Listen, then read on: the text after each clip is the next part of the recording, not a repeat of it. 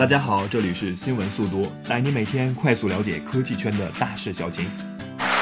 首先是一条关于新 iPhone 的消息，苹果官方确认，iPhone 6s 以及 iPhone 6s Plus 上市之初，中国地区的苹果零售店并不会提供现货销售，用户进店也只能是在线预约或是办理预约自提。有购机需要的用户，还是选择官网订购吧。本周除了 iPhone 6s 开售以外，最受瞩目的就要是小米 4C 发布会了。关于这款手机，我就不发表意见了。配置以及价格大家都已经看过。让人稍感意外的是，小米竟然进军虚拟运营商领域，发布小米移动电话卡，五十九元三个 G 的流量也确实很有吸引力。看来又要引发新一轮的抢购热潮了。除了小米，自然少不了今天发布新品的魅族。传说中重拾 HiFi 的高端新机 Pro 5就要在今天与大家见面了。有消息称会有中国好声音导师亲临发布会现场。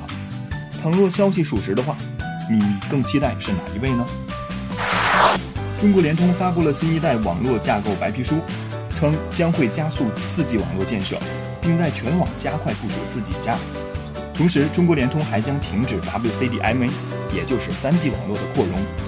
联通此举也标志着中国全面进入四 G 时代。曾经只是一句玩笑的支付表真的来了，阿里巴巴 Pay Watch 即将于十月十五日在淘宝开启众筹。该手表将与支付宝展开深度合作，号称可线下支付的智能手表，喜欢的朋友倒是不妨关注一下。说完智能硬件，不妨再来看一下意图通过手机打开智能家居市场的格力电器。近日，格力电器董事长董明珠表示，格力手机二代新品正在开发中，硬件配置全面升级，采用格力自主开发系统。对此，我也只能说，大姐，你倒是赶紧发布啊！再度说回手机，美国媒体发布报告称，二零一五年至今，死于自拍的人数已经达到了十二人，比大白鲨攻击致死的人数还要高。